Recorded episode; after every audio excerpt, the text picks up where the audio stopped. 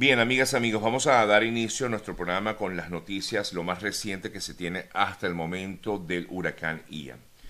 Em, efectivamente, luego que pues llegó o, tocó tierra en, la zona de Fort Myers y que arrasó prácticamente con toda esa zona y dejó lluvias, o mejor dicho, inundaciones en varias localidades de Florida, del centro oeste de Florida. El huracán en manera, como tormenta tropical, pues pasó, digamos, por toda la península de la Florida, llegó hasta el otro extremo, es decir, hasta el lado del Atlántico, llegó al Atlántico y ahora este huracán va hacia el norte, al noreste de Estados Unidos. Y tiene previsto ahora como huracán de categoría 1, 1 es decir, que se vuelve a intensificar y por lo tanto ahora se dirige hacia las Carolinas, hacia Carolina del Sur, Carolina del Norte, posiblemente también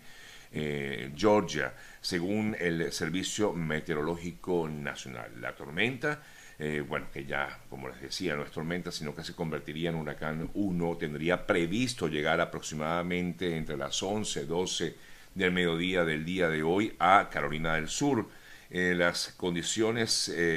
incluidas inundaciones catastróficas como las que hemos visto,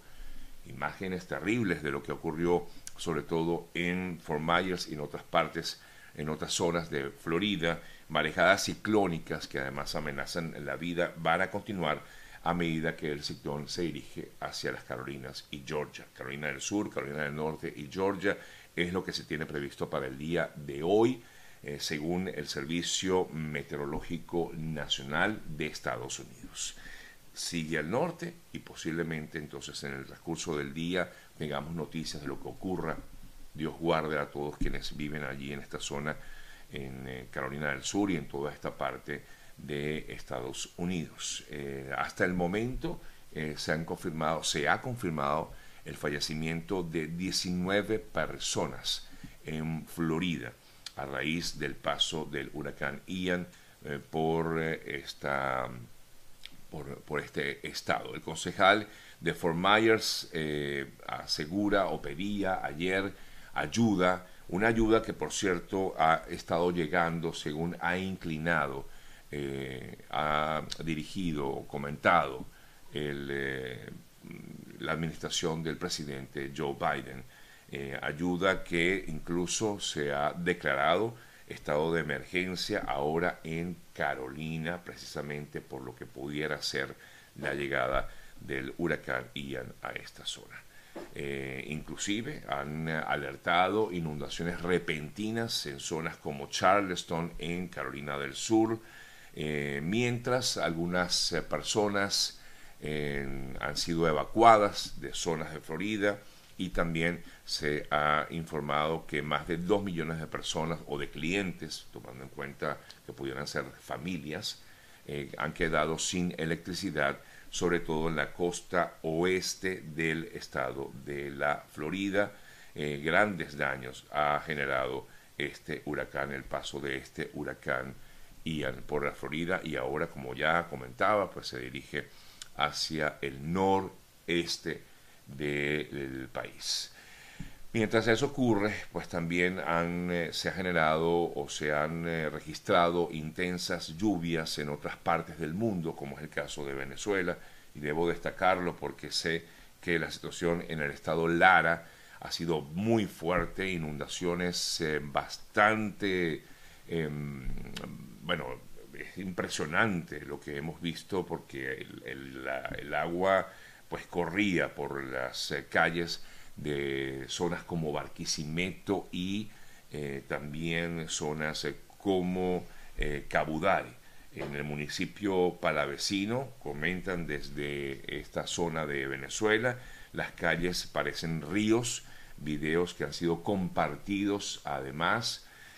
videos que se ve como el agua recorre con fuerza las principales arterias viales del estado Lara, básicamente Cabudare y Barquisimeto, según informaciones, y esto tiene que ver con otra onda tropical que se está moviendo justamente en la zona del Caribe. Eh, también se han registrado eh, fuertes lluvias e inundaciones en el estado Táchira, en la entrada a la Grita, según también detalles que nos ofrecen algunos servicios informativos desde Venezuela. bueno, como observamos, pues el clima no está ayudando mucho en el mundo en estos momentos. De hecho, hoy aquí en la ciudad de, Doral, donde nosotros hacemos vida, ha bajado un poco la temperatura. Aquí hay temperatura normalmente en la mañana entre unos eh,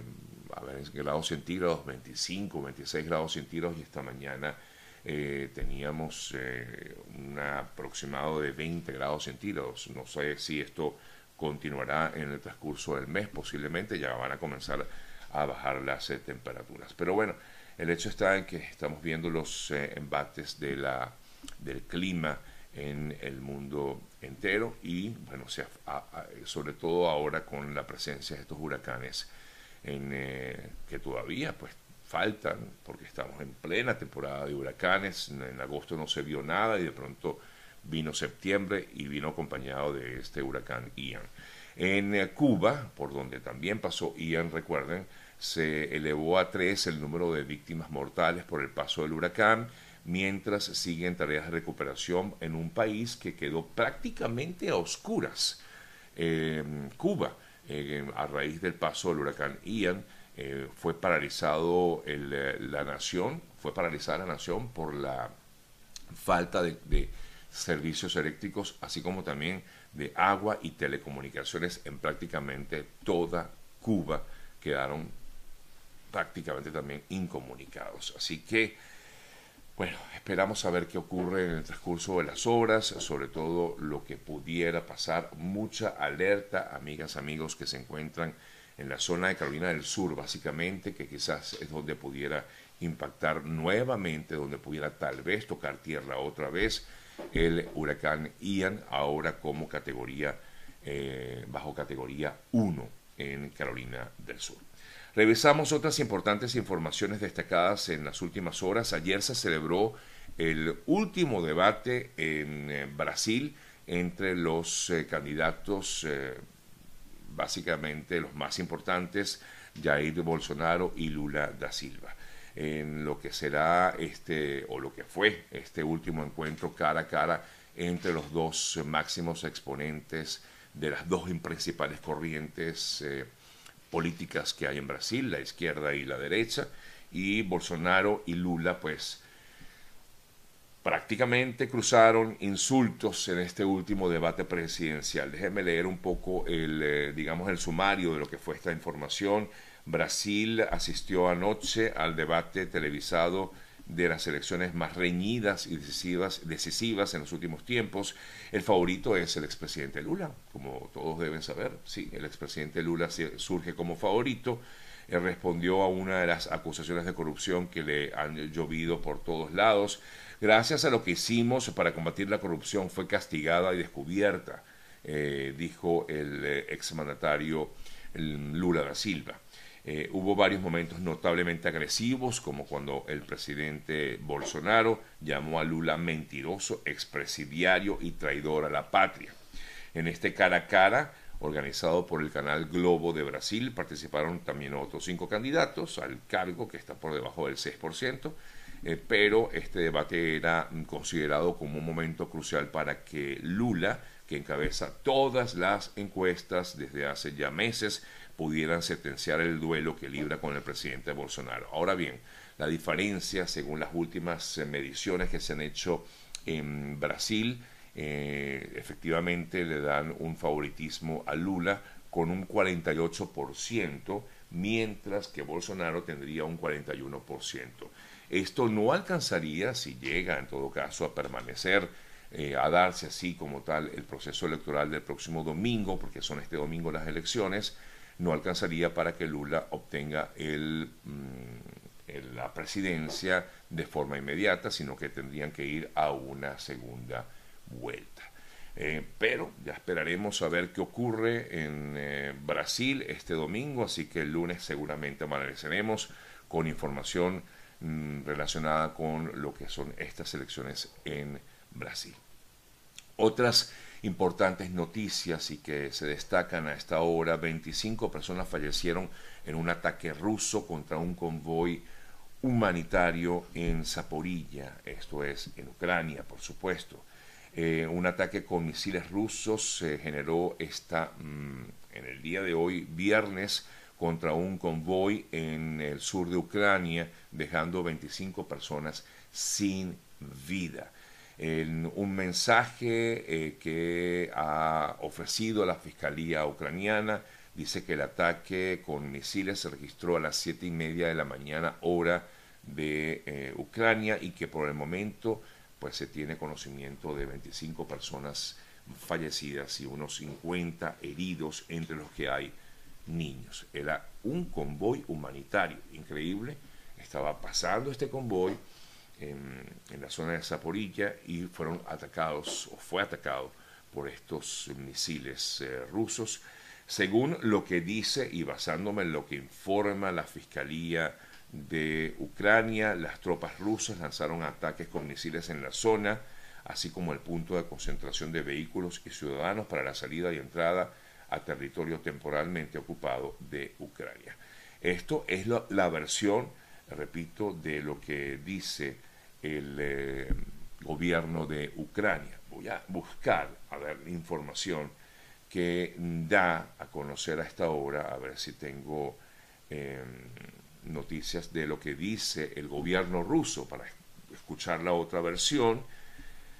Em, bueno, ellos no tienen, por lo menos en eh, la página principal de la cadena RT, que es la cadena rusa y que depende directamente del gobierno, habla básicamente de los eh, de las explosiones que ha habido en el gasoducto Nord Stream, que por cierto no habla acerca de este ataque que hubo recientemente allí en Zaporilla, eh, pero sí comentando esto de los gasoductos que se encuentran en varias zonas de Europa, básicamente en Suecia o en Finlandia. Em, bueno, se afirma que estos gasoductos habrían sido, habrían sido objeto de em, sabotajes, eh, porque ha habido varias explosiones en los gasoductos o en el gasoducto Nord Stream, que depende de Rusia, que es la manera en que Rusia envía el gas a las naciones europeas, y afirman que ha habido varios saboteos. Eh, de hecho, ayer el secretario general de las Naciones Unidas, el eh, señor eh, Antonio Guterres, hablaba sobre esta situación, no solamente del gasoducto, sino también hablaba sobre la anexión de las repúblicas que se encuentran al este de Ucrania, eh, que afirmaba el secretario general Guterres que no,